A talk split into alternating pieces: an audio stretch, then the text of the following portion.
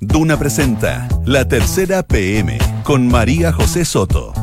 Duna, sonidos de tu mundo. Dos de la tarde en punto. Buenas tardes, bienvenidos a la tercera PM en esta tarde de día viernes. Por fin es viernes 5 de abril de 2019. A esta hora hay casi 26 grados de temperatura en la región metropolitana. Se espera para mañana una máxima, no, para hoy de hecho vamos a llegar a los 30 y para este fin de semana va a mejorar un poquito más la temperatura de hecho. Mañana sábado entre 10 y 30 grados y el domingo día de maratón en todo Santiago entre 10 y 31 grados la máxima. Vamos a revisar los principales titulares que ya están disponibles en la tercera PM. Con manifestación en contra comenzaron hoy sus clases de ética los ex controladores de Penta, Carlos Delano y Carlos Lavín, en la Universidad Adolfo Ibáñez. Es parte de la condena de la justicia por financiamiento irregular de la política. 13 apariciones en matinales, más de 500 intervenciones públicas, 75 entrevistas, 7 cadenas nacionales. ¿No será mucha exposición, presidente? Se lo preguntan los jefes de bancada de Chile Vamos al mandatario. Piden más protagonismo a los ministros. Han estado toda la semana en el banquillo y hoy tampoco se salvaron. El Tribunal Constitucional suma ya 32 requerimientos en contra de las ISAPRES para inhabilitar el controvertido uso de la tabla de factores de riesgo. Esta tabla, recuerde, no es otra cosa que las diferencias de precios en los planes dependiendo de la edad. Por ejemplo, si es edad riesgosa, si es guagua o no, en edad fértil o no. Habla Hernán Rivera Calderón, quien es ex ministro de Pinochet que creó las ISAPRES. Son la solución al problema, pero hay que poner reglas, dice el ex secretario de Estado. El rescate. Uneus Padre vuelve a tomar el control de la empresa de vinos de la familia luego de que su hijo Agustín arriesgue perder su licencia en Estados Unidos por la investigación de fraude para el ingreso a una universidad norteamericana. Vamos a hablar de Brexit. Hemos hablado poquito, pero ahora no de la prórroga nueva que pidió Teresa May a la Unión Europea. La industria de la música inglesa la está pasando pésimo. Hay temor por su libertad de movimiento. Los artistas recuerdan el importante aporte económico del sector a ese país. Y el perfil de las caravanas de migrantes en Centroamérica. Ahora hay cubanos y ciudadanos del Caribe. Tienen entre 18 y 45 años de zonas urbanas y huyen por distintas razones, porque no hay oportunidades laborales, hay pobreza y también violencia. Dos de la tarde y dos minutos. Continuamos de inmediato entonces con uno de los principales temas que les contamos en los titulares. Está Sebastián Minay, periodista de la tercera PM con nosotros y con una férula en el dedo. ¿Qué te pasó en el dedo, Sebastián Minay? Me han preguntado. Hola María José, ¿cómo estás? Buenas tardes. Bien, pues, Me han preguntado en innumerables ocasiones. eh, voy a entregar el comunicado oficial porque estamos en horario para menores, pero lo que pasó es que se me cayó encima el libro de clase de las clases de ética de los pentas hoy día, pues así de. Así- estuvo. y así de gordo es el libro así de, de, clases gordo de ética. así de gordo el libro de Finalmente llegó el día en que comenzaron, eh, comenzó parte de la condena que recibieron Carlos Eugenio Lavín y Carlos Alberto Dela, ¿no? Los dos dueños controladores del grupo Penta, eh, a raíz del caso del mismo nombre, donde ellos cometieron, fueron condenados por delitos tributarios. Recordemos que esto provocó una larga ola de esquirlas en la clase política, mm, eh, senadores, parlamentarios, dirigentes formalizados eh, por, eh, por eh, aportes irregulares y parte de la condena de ellos, que recordemos, es una condena que no por la que no pagaron con cárcel, No. se les dio libertad vigilada. Y pagaron plata.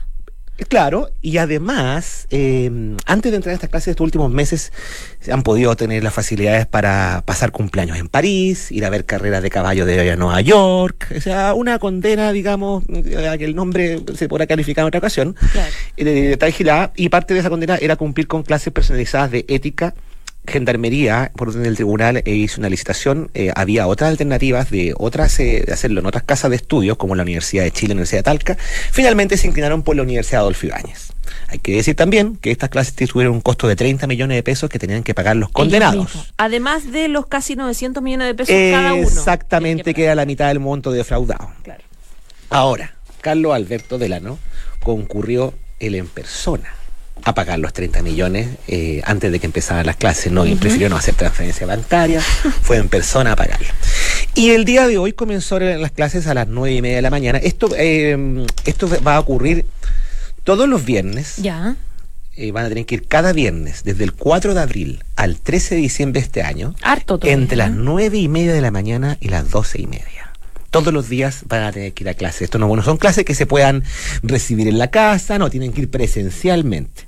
Tienen que ir presencialmente a la sede de la calle Presidente Razo en, la- en el barrio El Golf, a estar ahí. Y hoy día lo que hicieron, eh, primero llegó Carlos Alberto Delano alrededor de las 8, él eligió, fue un poco más avispado, y eligió llegar eh, una hora antes de las clases, como a las 8.40. Suponía que podría estar esperándolo alguien. Bueno, ya se habían publicado notas de la tercera PM. Andrés Muñoz precisamente publicó la semana pasada los contenidos de las clases, entonces ya estaba, estaba sobre aviso. Él llegó a las 8.40, entró a la sala y según lo que. Yo estuve en la mañana ahí, pero obviamente no, no, pude, no pude entrar a la sala como era mi deseo. Yo tenía la, la, la intención. entrar como alumno. Yo, yo, yo, rayaba con la idea de ir de oyente, estar con, con estos señores adentro, pero no, no, no Te creo. iban a pillarlos. Los Carlos por lo menos te iban a reconocer. O sea, de hecho, en la sala no había más gente. Esto era una sala de clase donde solamente estaban los dos y el profesor. No Ah, estaban ya. con otros alumnos. Delano llegó a las 8.40. Ingresó eh, in- inmediatamente a la sala. Lo que yo entiendo es que se sentó en la sala, solo, con un libro, un cuaderno y un café, a esperar la hora que quedaba para que comenzara. Luego, como a las eh, 9 con 9, llegó Carlos Eugenio Lavín. Él prefirió entrar por un acceso lateral de estacionamiento. Y a esa hora ya estaba todo el ambiente, porque eh, se había instalado un grupo de estudiantes, de- creo que eran 7 u 8, de pregrado de la Universidad Adolfo Ibáñez, de distintas carreras que cuando les pregunté quiénes eran, se identificaron como militantes de Revolución Democrática. Ah, ya. Ellos estaban instalados ahí con lienzos, eh, haciendo cánticos en contra de, del- de los dos empresarios, eh, en, señal de protesta por el, por el sistema de justicia.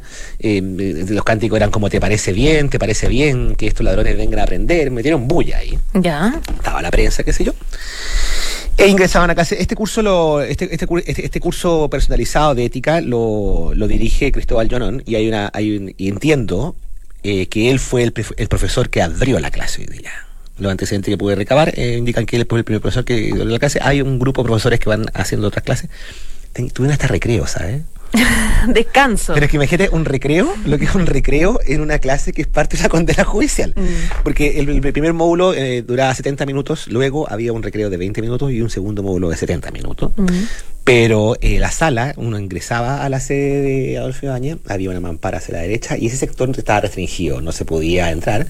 Pero uno podía entrar igual a la universidad, a pasearse, qué sé yo. Pero yo creo que cualquier viernes normal ya, hoy día no, pero ya cualquier viernes va a ser, se va a poder entrar perfectamente. No, no, no, sí, no hubo problema cuando entraron, pero después uno podía entrar. Ahora, lo que quiero decir es que durante el horario del recreo, ambos prefirieron no salir al patio, no, no, no compartieron con la comunidad estudiantil, por decirlo de algún modo, prefirieron cuidar su privacidad. Yo me imagino. No, no, que, que, eh, podía Haría lo mismo. Pero es que no sé, pues María José, uno está de repente 70 Tú dices minutos que, encerrado que en una si clase. cree- por si cree- los mechonean, ponte tú. Imagínate que me Bueno, Adela no había sido un poco difícil que lo mechonearan. Tal vez a, a- tal vez a Lavín que tiene un poco más de pelo. Claro. Pero, pero, pero, claro, uno en clase se aburre y es normal pensar que va a salir, pero ambos no, no salieron de ahí. No salieron de ahí. Eh, te iba a preguntar algo tú. Sí, eh, mm, da la sensación de que a la, a la Adolfo Ibáñez no le debe gustar mucho esto. Mira, te voy a contar una cosa. Yo en la mañana estuve allá y la impresión que yo eh, recogí es la siguiente. Me quedó la impresión, y esta es, mi- es la percepción que yo recogí estando ahí en el lugar, que recién hoy día la Universidad de Ibáñez tal vez se está dando cuenta que esto es un issue con el que va a tener que lidiar todos los, Mm, viernes, año. todos los viernes del año. Es cierto, para la universidad es un negocio porque está cobrando y caro por el curso. No O sé, sea, 30, millones de pesos. Cada uno era, ¿no? Entiendo que los dos. Ah, ya. Eh, me puedo equivocar, pero estoy casi seguro que son los dos. Pero para ellos ser la sede de las clases de ética de los condenados de Penta, mm, no creo que sea un agrado. Me voy a explicar. Durante todo este proceso, y hoy día en la mañana también, la universidad tomó la decisión de no entregar ningún tipo de información hasta este momento, ni vocería ni nada. Y a pesar de que fueron todos muy amables, muy amables, tengo que recalcarlo, eh, no había un flujo eh, fluido, valga la redundancia, la cacofonía de la información, porque el argumento de la universidad es que este era un curso que es de gendarmería, entonces no les compete a ellos. Mm. Ahora, pero ocurre en el mismo lugar de la universidad. Y lo hacen profesores. Exactamente. Ahora, la, la Adolfo Ibáñez tampoco tuvo una actitud de, en ningún momento pidió que la prensa saliera, los dueños de prensa tampoco llegaron con seguridad, pero con, con- personal de seguridad, pero para la universidad es un tema, porque te derivaban a gendarmería, y uno llamaba a gendarmería y te decían, no, esto es una orden del tribunal, entonces, eh, entonces hay una hay ahí una- un, un- un- un vacío comunicacional donde nadie se quiere Sí. hacer cargo de esto, la universidad dice que no puede, pero no creo que tampoco le agrade. Sebastián, eh, yo sé que esto ya se ha hablado, pero que, que recordemos un poco qué se enseña en estas clases de ética y si efectivamente pueden ayudar a eventualmente cambiar o modificar el comportamiento ético, que yo me imagino que esta es una de las razones de la condena. Mira, en, el, la tercera PM lo habíamos publicado, la tercera también se había publicado, que em, esto eh, se hace en virtud de un informe de gendarmería, que es la que determinó que tienen que cumplir parte de su condena haciendo estas clases. Contempla módulos como textual, ética general aplicada, responsabilidad social empresarial, ética de los negocios. Hay una metodología de estudio que va a estar centrada en el desarrollo del pensamiento crítico a partir de las clases. Se va a promover la discusión, participación activa de los únicos dos alumnos y se va a basar en las tres corrientes clásicas de la ética: la aristotélica, que es la de la virtud, la utilitarista y la deontológica, que es de Kant. Ya, ok. Así de específico: Kant y Aristóteles. Ahora, ¿servirá eh, irá a cambiar. Ah, bueno, perdón, paréntesis. La Universidad de Alfeña, la única vez que se refirió a esto, que lo hizo el decano de la Facultad de Artes Liberales, Francisco Covarrubias, dijeron que, este, han recalcado que el curso fue licitado, encargado, eh, adjudicado por Gendarmería y es que es una extensión del curso de ética que le dan a todos los estudiantes de la universidad es así de específico. Hay una, pero queda la incógnita de si esto servirá o no. De, de momento no tenemos antecedentes de cuál fue la actitud de ellos durante la sala de clase. Me encantaría poder contarle detalles de si hicieron preguntas, si tomaron o no tomaron apuntes. ¿Y si esto se evalúa o, no? ¿Podrían reprobarlo? Se va, a evaluar. De hecho, hay dos evaluaciones. Una que hace Gendarmería, que tiene que enviar, y vivía hubo, me dicen, eso sí me, lo confirmaron. Hubo personal de gendarmería, un ah, delegado de libertad. Y va a ir permanentemente. No sé si todas las clases, pero gendarmería va a monitorear esto a través de lo que se conoce como un delegado de libertad vigilada. Y el curso también va a ser evaluado por la universidad. Hay la discusión de si esto va a cambiar un comportamiento de personas que ya son adultas, muy adultas, y que han cometido delito. Esto es que la incógnita. La única pista que tenemos es un informe que eh, circuló hace algunos meses eh, sobre la actitud que tienen los dueños de Penta sobre esto, y que claro, ellos tienen reticencia a, ir a las clases. Esto ya es un antecedente que ya ha circulado. Tienen reticencia porque le interfiere con sus actividades personales, eh, Finalmente son todos los viernes laborales, sí, Sí, sí, pero, hay que entender una cosa, que en el caso de ellos, no, eh, los antecedentes que han circulado durante todo el tiempo que se ha cubierto este caso, indican que ellos siguen pensando de que es una máquina del empleo. Mm. No, el, tema de la condena, más allá de la verdad judicial, no parece estar inserto en, el pensamiento. O sea, creen que es una injusticia en el fondo. Siguen pensando que es injusticia y tienen que cumplir con esto. Bueno, se retiraron después de las clases hoy día sin decir ni pío. Así que va a haber que ver qué pasa, los, tenemos que esperar a ver qué va a pasar los próximos viernes, eh, si esto se va, cómo se, se, va a seguir desarrollando por lo pronto, y por esto me retiro para no latear. El senador Udi Iván Moreira eh, eh, comentó el día de que se estaba haciendo escarnio con ellos. Recordemos que el senador Iván Moreira, después de una larga saga y penosa saga, logró ser sobreseído después de que se hiciera célebre, se hiciera célebre por ese mail pidiendo, comillas, el raspado de la olla para que le entregaran más plata para su campaña. Claro, un acusa un linchamiento, un ensañamiento en contra de los excontroladores. El único que hasta ahora lo ha defendido, digamos. Así es. Ya, pues te sacaste un 7. 7,5 en ética. Esperemos que los Carlos también. Muchas gracias, profesora. Buen fin de semana. Para ti también. Oye, mucha suerte en la maratón. Muchas gracias. Ojalá que te saques un 10,5. Eso espero. Yo le tengo harta fe. chao, chao, negro. Esto es La Tercera PM con María José Soto. Dos de la tarde y 13 minutos. Viene entrando al estudio Daniel Labarca, editor de política de la tercera. ¿Cómo estás, Daniel? Muy buenas tardes, María José. Buenas tardes. Y eh, nada, pues ya hemos hablado de esto porque es el tema recurrente desde Chile Vamos a la hora de evaluar la gestión del presidente Sebastián Piñera. Se habla del exceso de protagonismo. Y ustedes hoy día, la tercera, de hecho, eh, una nota de Paula Catena bastante entretenida, hay una eh, un detalle respecto de las exposiciones que yo se los decía en titulares por ejemplo, tres apariciones en matinales, 15 intervenciones, 500 intervenciones públicas, 75 entrevistas, siete cadenas nacionales, parte más o menos de las apariciones de Sebastián Piñera que están incomodando un poco al oficialismo. Exactamente, lo habíamos comentado yo creo aquí un par de veces. Eh, tiene que ver también con la comparación que se hace respecto a su primer gobierno. Siempre se habló de un primer gobierno excesivamente personalista, donde él opacaba a su ministro, donde estaba presente en todo, hacía mucho micromanagement. Eh, y eso era tema obligado de conversación en el entonces oficialismo, y había un temor muy grande de que eso se volviera a repetir. Y el año pasado las cuentas eran más bien alegres, se daba cuenta de un, Piñera más contenido, de un Piñera que no se metía en todos los temas, que mm. estaba dando espacio a sus ministros para que, para que tuvieran agenda en el entendido también de que Piñera desde el primer día de este gobierno se planteó como una de sus principales misiones darle continuidad a su gobierno con otro gobierno de derecha en el poder y que para eso era necesario potenciar cartas presidenciales que él entendía estaban en el gabinete, o el oficialismo entendía que estaban en el gabinete.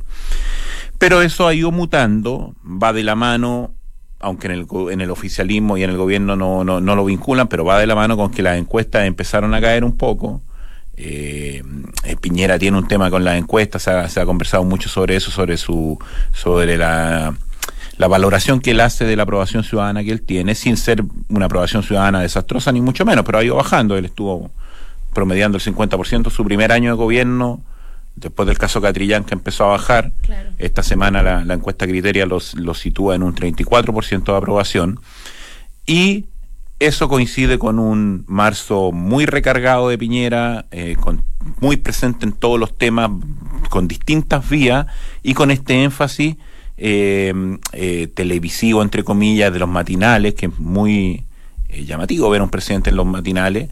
y tantas veces. Tantas veces seguidas y con eh, con lo algo que se tematiza en la nota de, de, Paula Catena, que es la preocupación de su entorno y de algunos parlamentarios de Chile, vamos, de los riesgos que se corren en un matinal, o sea, sobre todo con entrevistas que son muy largas.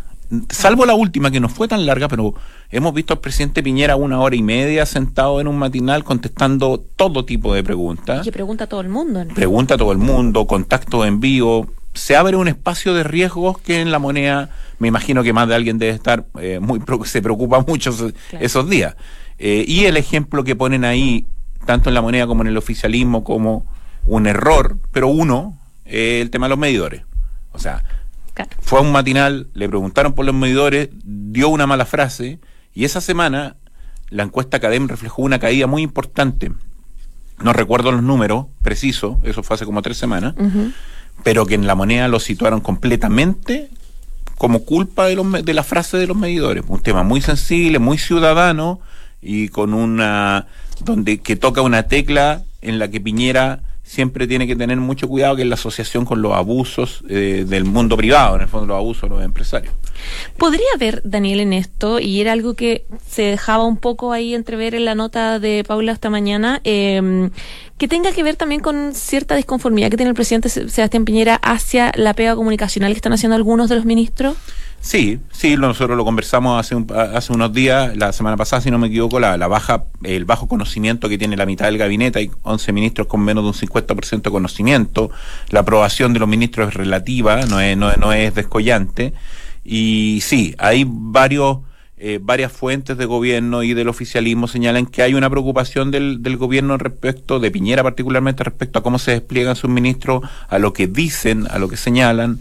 Algo de eso lo manifestó el propio ministro Cristian Monkever en una entrevista que publicamos el domingo pasado, donde él decía que si el despliegue presidencial o la preocupación por la sobreexposición de Piñera también tenía que vincularse a cómo estaban haciendo la pega los ministros y que quizá ahí había una relación. Si los ministros no están haciendo bien la pega, Piñera tenía que ir copando espacios que los ministros no estaban copando. Mm. Por ende, hay una lectura que se puede hacer desde esa perspectiva. La otra perspectiva podría ser decir, Piñera copa tantos espacios que los ministros no pueden desplegarse. Son las dos son dos interpretaciones distintas sobre un hecho que, que, que, es, que, es, que es factual, que es que Piñera está sobreexpuesto. Él mismo lo conversó con unos parlamentarios la semana pasada, con un grupo parlamentario que fueron a una reunión y él dijo, bueno, si me preguntan yo tengo que contestar. Pero atendió, atendió un poco el llamado, aunque esta semana nuevamente volvió un matinal, una cadena nacional por, el, por un plan de drogas. Exacto, elige vivir sin drogas. Elige vivir sin drogas, que es un tema importante para el gobierno, pero en la semana en que estamos discutiendo las reformas estructurales importantes de, de, que está planteando esta administración, sonó un poco rara esa cadena nacional. Es que eh, da la, eso te iba a plantear, da la sensación desde afuera que mm. hay muchas ideas eh, dando vuelta que, plantea la moneda, porque claro, eh, estábamos a inicio de semana pensando en que el gobierno está súper concentrado en salvar la reforma tributaria, lograr acuerdos, logró retrasarlo para la próxima semana, después lo como tú dices, este anuncio por cadena nacional de Elige Vivir Sin Droga, que es súper importante, pero como tú dices, como que desconcentra un poquito, el, la pelea bien dura por el proyecto de control de ley de identidad, Entonces. No, y, y, y, Sapre. Y Sapre que y nace. además, que nace de. nace de la coyuntura. No es nace 100% de la coyuntura por los anuncios de aumento en los planes de las Aumento en los planes, más la situación que se generó con las cotizaciones de algunos de los trabajadores independientes eh, al momento de declarar el impuesto, declarar la renta en el en, al servicio de impuesto interno. Exacto. Eh, el tema cobra vigencia y Piñera de inmediato anuncia que va a mandar el proyecto de ley. Lo anuncia él mediante un tuit antes de que salga el ministro de Salud a anunciarlo. Eh, ahí, ahí se hace muy evidente una cierta compulsión de Piñera a protagonizar todos los temas. Eso es como súper evidente. Y además genera como una, instala una sensación de improvisación, porque uno piensa algo tan complicado como una reforma a la ISAPRE, eh, chuta de un día para otro y ya está lista para presentarla, y además que para ser práctico, eh, ¿qué porcentaje son de las personas, los chilenos que, tienen ISAPRE? Menos del 20%. uno, uno debería pensar que si hay que hacer cambios es a FONASA, ¿verdad? Exactamente, pero este tema cobró mucha vigencia en el debate público, eh, es un poco, va un poco en contra de la línea que plantea la nota en términos de que Piñera está muy focalizado en los mensajes a los grupos medios y a, a las grandes masas en el fondo. Por eso va a los matinales, por eso hace ese tipo de, de incursiones en prensa y la ISAPRE efectivamente es un tema más de elite. Pero copó tanto la agenda que Piñera se vio obligado a, como tú dices, a anunciar un proyecto que no ha sido socializado completamente, que viene anunciándose desde fines del año pasado mm. y que coincide con una agenda legislativa particularmente compleja, con tributaria, con pensiones y con control preventivo. Es agregarle más más pelo a la sopa en un momento, además, en que está muy complicado el diálogo con la oposición. Claro, bueno, y lo que dicen en la moneda, el presidente es así. Esa es la respuesta que en los dos gobiernos anda. El presidente es así. Le gusta a él tener el protagonismo en un montón de, temas. Sí, sí hay, un, hay un dejo de resignación en esa mm. frase. También la, decía, también la decía el ministro Monkever en la entrevista. O sea, mm. es parte de la personalidad del presidente. Va a ser muy difícil cambiarlo y yo creo que los ministros se tienen que acostumbrar. Claro. ya pues, Daniel Labarca, muchísimas gracias por venir y que tengas muy buen fin de semana. Igualmente. Buenas tardes. En Duna Escuchas, la tercera PM, con María José Soto. Dos de la tarde y 21 minutos. Hoy hubo más novedades del Brexit. La verdad es que ya uno se confunde en qué etapa están. Básicamente hoy Teresa May pidió más tiempo eh, para concretar el Brexit a la Unión Europea. Ya veremos qué le dicen, pero Queremos hablar de otro tema relacionado con el Brexit y que tiene que ver con las consecuencias que está teniendo en la ciudadanía, en la gente, etcétera. Ahora es en la industria de la música. Están los artistas muy preocupados especialmente por las libertades o dejar de tener libertades que han tenido para poder eh, trabajar y para poder eh, también eh, ayudar a la economía. Queremos hablar del tema y para eso estamos aquí con Cristina Cifuentes, como siempre, periodista de Mundo de la Tercera. ¿Cómo estás, Cristina? Bien, María José, muchas gracias. Cristina, cuénteme, ¿de, de dónde salió esta primera advertencia que hace la industria de la música por el Brexit? Eh, bueno, viene desde hace bastante tiempo grupos como UK Music, que es un grupo de lobby que, que agrupa, valga la redundancia, distintas eh, organizaciones relativas con, con eso, han mandaron una carta, el presidente mandó una carta a Teresa May el año pasado advirtiéndole de los peligros del Brexit. Esto porque al margen de, lo que ocurra, em, una de las cosas que tiene el Brexit es que se va a terminar con el libre movimiento que existe entre los países de la Unión Europea. Entonces, esto quiere decir que si un cantante, por ejemplo, un pianista, podría de, de una orquesta en París, podía tomar el Eurostar, bajarse la estación San Pancras e ir al teatro más cerca a, tocar en, el mismo día, no tenía problemas, no, no había ninguna dificultad. Y el Brexit lo que va a hacer es va a terminar con esta libertad de movimiento mm. que, que, en general tenían los, los, los, ciudadanos de la Unión Europea. Y entonces por eso están muy eh, preocupados, han lanzado campañas también los músicos que no tengan eh, restricciones de, de movimiento. Y eso también va a tener consecuencias claramente a la economía, porque porque claramente muchos van a preferir a contratar a músicos locales en vez de que, de que se muevan como se mueven dentro de Europa actualmente.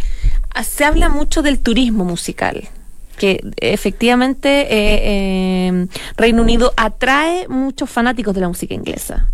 Eh, claro, o sea, bueno, está además decir cuál es que Reino Unido es una la cuna de las bandas más importantes de, la música pop, rock, etcétera. Entonces, claro, y tienen muchos festivales, sobre todo en el, mm. en el verano. Es muy conocido. Está Teen the Park en Escocia, está el Mood Festival en Manchester. Y, hay, entonces hay demasiados festivales, hay mucha, hay mucha como actividad musical y la gente dentro de Europa va. Pero esto claramente se va a ver disminuido si en el fondo cuando tengan que pasar por la aduana les van a empezar a pedir papeles, visas, entonces ya no va a ser tan fácil. un problema más. Claro, pero hay uno que, que es aún más eh, complicado, es que por ejemplo una banda eh, una, cualquier banda británica. Por ejemplo, eh, leía el caso de Gómez, una banda escocesa, que, que, por lo general se mueve dentro de Europa en el verano, donde están todos los festivales en Europa y en, y en Reino Unido ellos, por ejemplo, si una banda va a otro país ahora, no pasa nada. O sea, pasan sus cables, las cuerdas de la guitarra, pasan los ingenieros en sonido, pasan, no sé, eh, pasan los amplificadores, todo eso se traslada de un país a otro sin mayor problema. Pero lo que pasa es que con el Brexit mm. ahora van a haber controles aduaneros. Ellos de partida tendrían que tener eh, un carnet que tiene un costo de 325 libras, que esos son alrededor de como 400 dólares que lo deberían tener. Y eso significa que cada cosa, cada, cada cuerda de la guitarra, cada cable, cada cosa que ellos tengan, poleras y tienen merchandising, también van a, tener que ser anotados, ellos van a tener que eh, decir que es todo lo que llevan y después el funcionario de aduana va a tener que revisar cada cosa. O sea, imagínate lo que va a ser pasar para una banda de desde Reino Unido hacia el continente y viceversa. Entonces, se van a demorar. Más caro y más engorroso. Más caro y más engorroso, entonces van a subir los precios. Mm. Por otro lado, también está la preocupación de las disqueras, que esto, la disquera es la, es la nada misma al lado de mm, de la, del tema de los recitales, de la música en vivo, porque eso es lo que está generando ahora mayor ingreso, más que, a diferencia de antiguamente, que era generaba más la venta de discos, qué sé yo. Que la tendencia mundial. Claro, entonces resulta que, claro, los vinilos, por ejemplo, y los compact, pero ahora como que está, como está de moda los vinilos, se prensan en el continente, o sea, se prensan en Europa. Entonces, por ejemplo, si tú querías comprar un vinilo de, de tu cantante favorito, se va a quedar parado en la aduana. En la aduana también tú vas a tener que pagar ahora derechos de aduana. O sea, van a subir los precios totalmente. Exacto, y, la, y si bien la disquería ahora funciona con un margen que es súper menor, ahora más encima le van a subir más los precios. Entonces, por eso también los músicos, los mismos músicos, ya sea de filarmónicas y todo, eh, ahora como la libra se ha devaluado tanto, quieren que les paguen en euros y no quieren que les paguen en libras. Entonces eso también va a estar... Y eso encarece, obviamente. Todo, va a estar encareciendo. La contratación. Claro, exactamente. Entonces los costos están, van a subir mucho. Ahora todavía no, porque como el Brexit todavía no entra en efecto y, va a haber un periodo de transición que, va, que debería durar hasta 2020, pero claramente eso se va a ver, o sea, el, cuando se concrete, eso se va a ver y le han escrito al gobierno cantantes, eh, este, este grupo que te decía UK Music y, la, y Teresa May no ha respondido. O sea, el gobierno no ha respondido qué es lo que va a pasar con los músicos. O sea, en general, con toda la industria. Es que, es que claro, ella debe estar pensando en cosas, en prioridades más importantes. ¿Qué va a pasar con las clínicas, con los remedios, con los hospitales, con los colegios? con Claro, con todo. Entonces, pero claro, ellos dicen, pero igual somos una, una, una industria que aportamos 5.886 millones de dólares anuales. La música en vivo, 1.300 millones anuales más eh, todo el tema de los contratos, porque a lo mm. que también va a ser, o sea, por ejemplo, un ingeniero en sonido, si una banda, no sé, eh, Paul McCartney viaja de un lado a otro con su ingeniero en sonido, resulta que ahora el ingeniero en sonido va a tener que tener visa. Eso también va a tener que tener un costo porque hay que como esto pasa porque eh, Reino Unido va a ser un país, un tercer país, como lo es Chile. Eso es lo que va a pasar a ser una vez que se salga de la Unión Europea. Entonces, cuando tú viajas a otro país, si tú vas como ingeniero en sonido, tú vas a tener que trabajar. Entonces resulta que necesitas visa especial. Vas a tener que tener una visa especial, un permiso de trabajo, aunque sea por los dos días. No puedes ir como turista, además que todos van a saber que vas a ir a, trabajar. O sea, no, no, puedes pasar ahí colado en el fondo. Claro, entonces va a ser eh, súper complicado eh, pasar los instrumentos, todo tipo de cosas. Eh, esto es algo que... Y les preocupa mucho porque para Reino Unido es súper importante la industria musical. Mm. Entonces es muy, muy complicado y ahí todavía no tienen respuesta. Y suma el descalabro de la economía, claramente. Eh, claro. Cortito, muy cortito. ¿Qué fue lo que pidió hoy día Teresa May? Eh, bueno, hoy día Teresa May por segunda vez pide que le extiendan el, el, plazo para salirse de la Unión Europea. Claro. Ella quiere, eh, ella pide el 30 de junio. Ella ya lo hizo el mes pasado y la Unión Europea le dijo que no. Eh, así que se espera que le vuelvan a decir que no. El presidente del Consejo Europeo, eh, Donald Tusk, quiere un, que se extienda por un año de forma flexible, pero no está claro si en el fondo esto va, se va a ser aprobado o no. Y ahora estaba leyendo en el diario The Guardian que hay un documento de Francia, 12 de abril, o sea, el próximo viernes. Porque esa es la fecha ahora que hay por default. Si no se logra nada, si no, hay, no se aprueba el acuerdo de retirada que el que han rechazado tantas veces, si no logra una extensión, antes del viernes se van el viernes sin un acuerdo. Se hace nomás. Se a, hace. A, a lo bruto. Sí. Que es lo que tiene tan asustada a la ciudadanía en el fondo. Claro. Ya, pues muchas gracias, Cristina. Muchas gracias, María que José. bien, cuídate. Chao, chao. Dos de la tarde y 30 minutos, ya nos vamos. Muchas gracias por informarse con nosotros. Ya sabe, como siempre, si quiere leer alguna, que leer y disfrutar alguna de las notas que están eh, disponibles, puede hacerlo a través de la tercera.com. Que tenga un buen fin de semana y que es el 89.7. Ya viene cartas notables. Mark Twain le habla de originalidad a Helen Keller.